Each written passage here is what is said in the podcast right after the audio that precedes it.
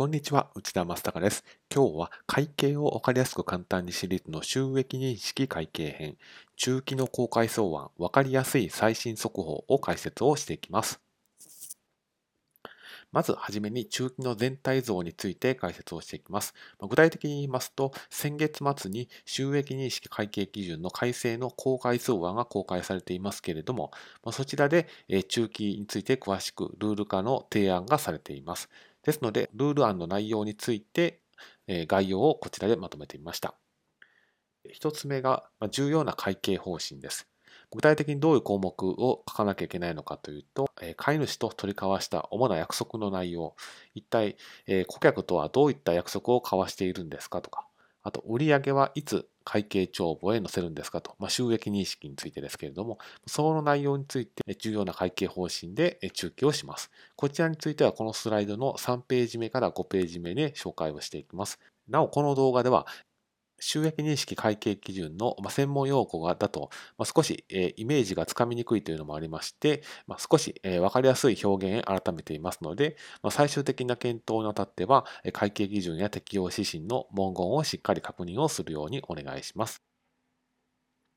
2つ目が収益の分解情報です。売上の金額はいくらです？だけだとどうしても、えどういった事業、どういったサービスでいくらぐらい売上が上がったのかとか、そういった詳しい判断をするために必要な情報が少し情報として不足感がありますので、どういったサービスラインでいくらぐらいの売上が上がったのかと、どういう状況にあるのかとか、そういったような情報が必要ということで、今回収益の分解情報の中期があの提案をされています。3つ目ですけれども、収益を理解するための情報、まあ、売上はいくらとか、その内訳は分かったけれども、えそれはどうやって計算されたのかとか、どういう状況でどういう判断の結果その金額になったのかといった情報が必要だという判断でこちらの中期が求められています。動画の10ページから12ページ目で詳しく紹介をしていきます。内容としましては契約の話だったり飼い主との約束、まあ、履行義務と言われますけれども飼い主との約束や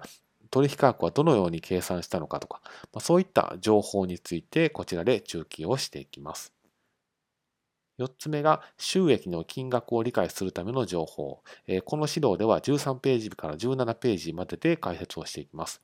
で、この金額を理解と、売上の金額はなぜその金額になったのかとか、その背景にある情報を理解するための情報を中記します。例えば、ま、債権の金額はいくらですとか、契約資産、負債の残高はいくらですとか、最終的に売上として会計帳簿に載せる状況には至っていませんけれども、残っている履行義務ってどういったものがありますかとか、変動価格はどうなってますかとか、こういったあたりの情報を中記をしていきます。そして、最後が四半期決算です。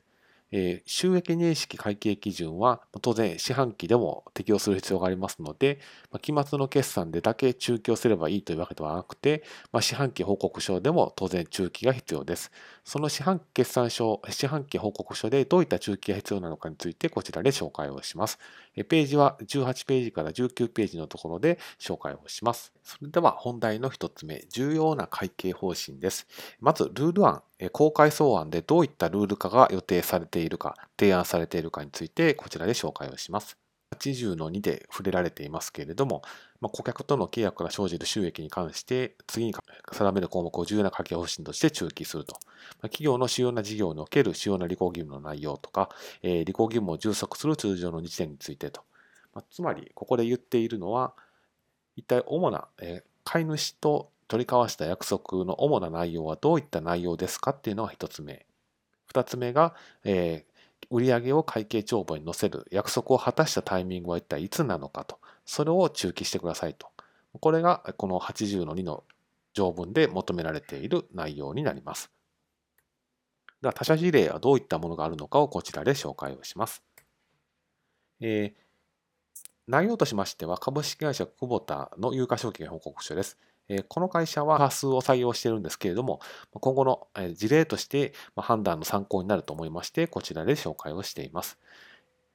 ポイントとしてはここになります。まず一つ目で、まあ、どういった製品、サービスの提供をしていますかと、まあ、履行義務の内容を、まあ、このアスタリスク1、報告企業のところで見てくださいというふうに言っているのが1行目です。そして、約束を果たしたタイミング、履行義務を充足したタイミングはいつですかといったところを解説しているのが3行目から4行目にかけてのこの部分になります。ですので、この重要な会計方針の文章を今後作成されるにあたって参考にするのはこの1行目と3行目から4行目にかけてになるかなというふうに思います。続いてそのアスタリスク1のところでどういった文章があるのかがこちらです。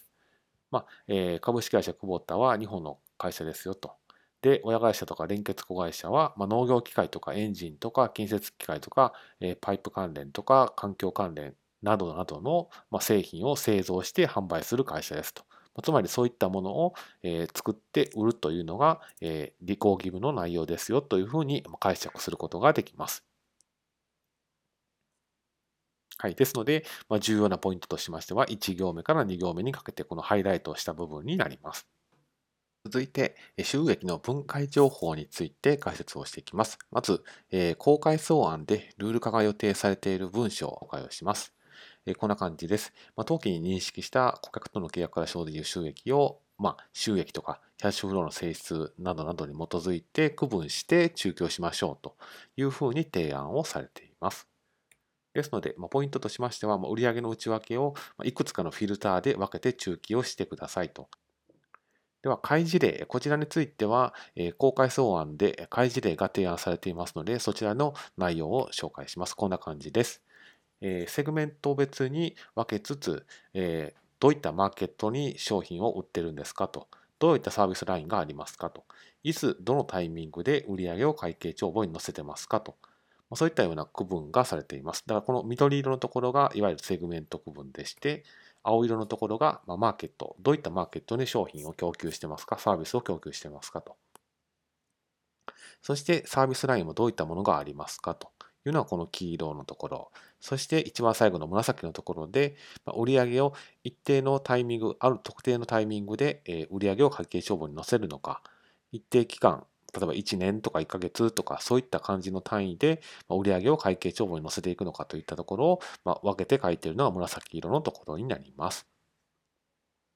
他社事例はこちらの感じです。えー、こちらは先ほどと同じく株式会社久保田の18年12月期の有価証券報告書の88ページです。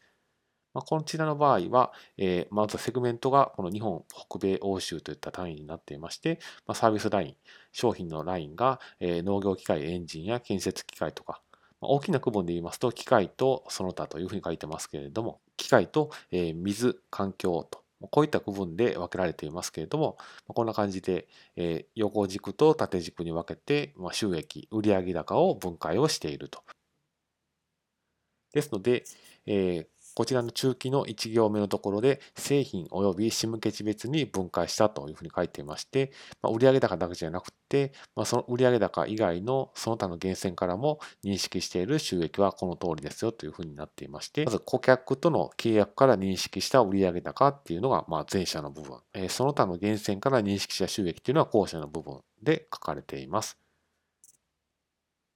はい。次、他社事例がその続きです。でこの文章の後ろにこういった感じで文章がされています。こちらの内容は何を意味しているのかというと、まあ、履行義務の内容、えー、飼い主と約束した内容、どういったことを約束、えー、提供しますというふうに約束をしたのかの内容を詳しく書いています。まあ、機械の部分についてのみ抜粋をしていますので、まあ、機械事業ではまこういったえ農業機械であったり、エンジンだったり、建設機械とか、そういったものを製造して販売することを履行義務にしていますよというふうに触れられています。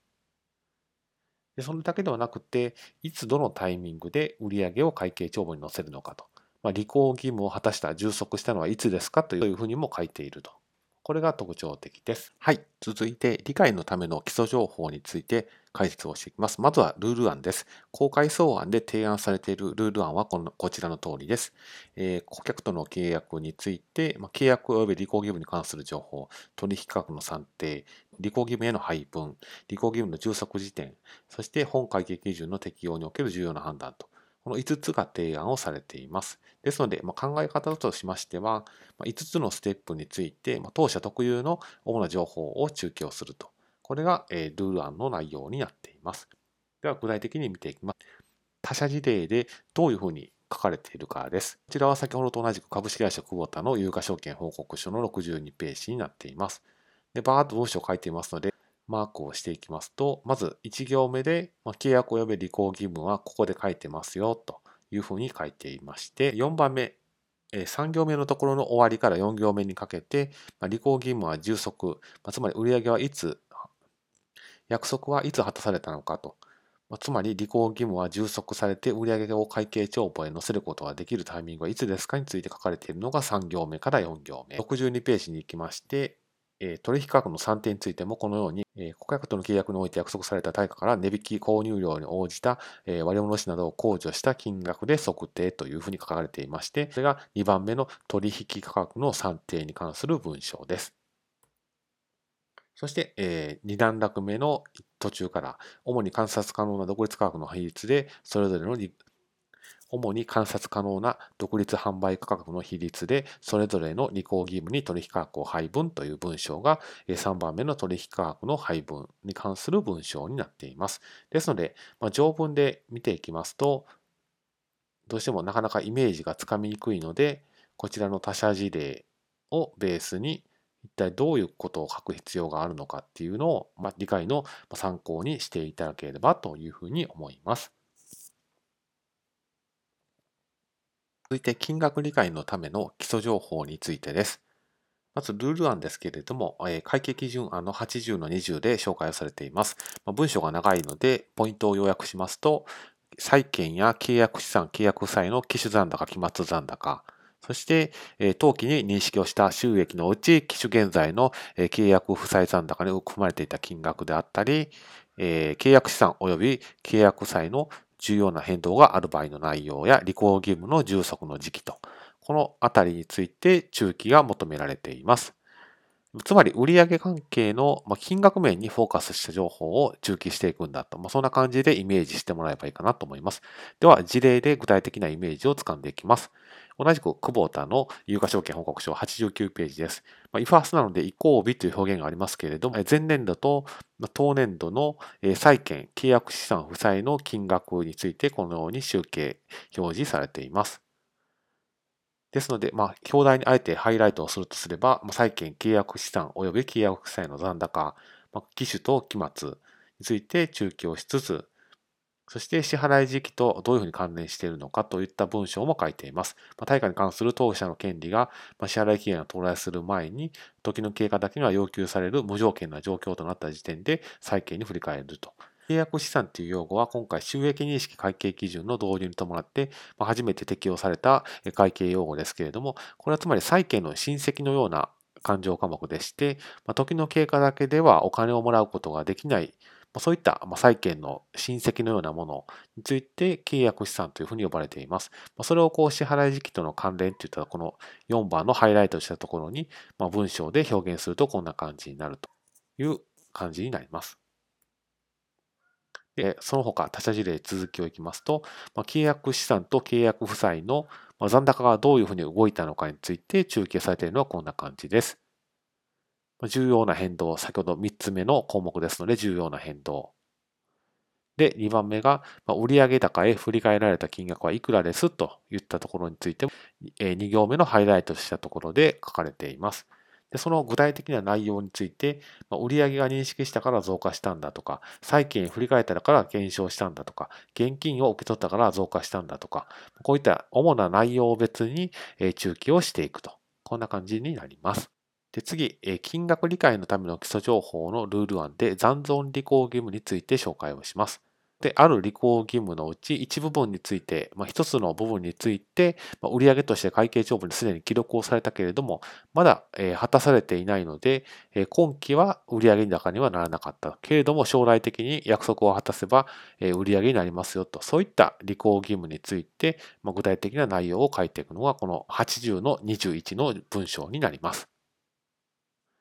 ですので、一口コメントとしましては、売上が当期と翌期にまたがるときに中期が必要ですよと。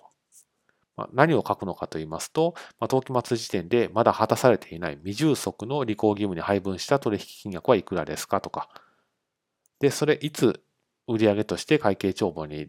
載せる見込みですかとか、そういったような情報を、え残存履行義務のところで中記をしていくと。こんな感じになります。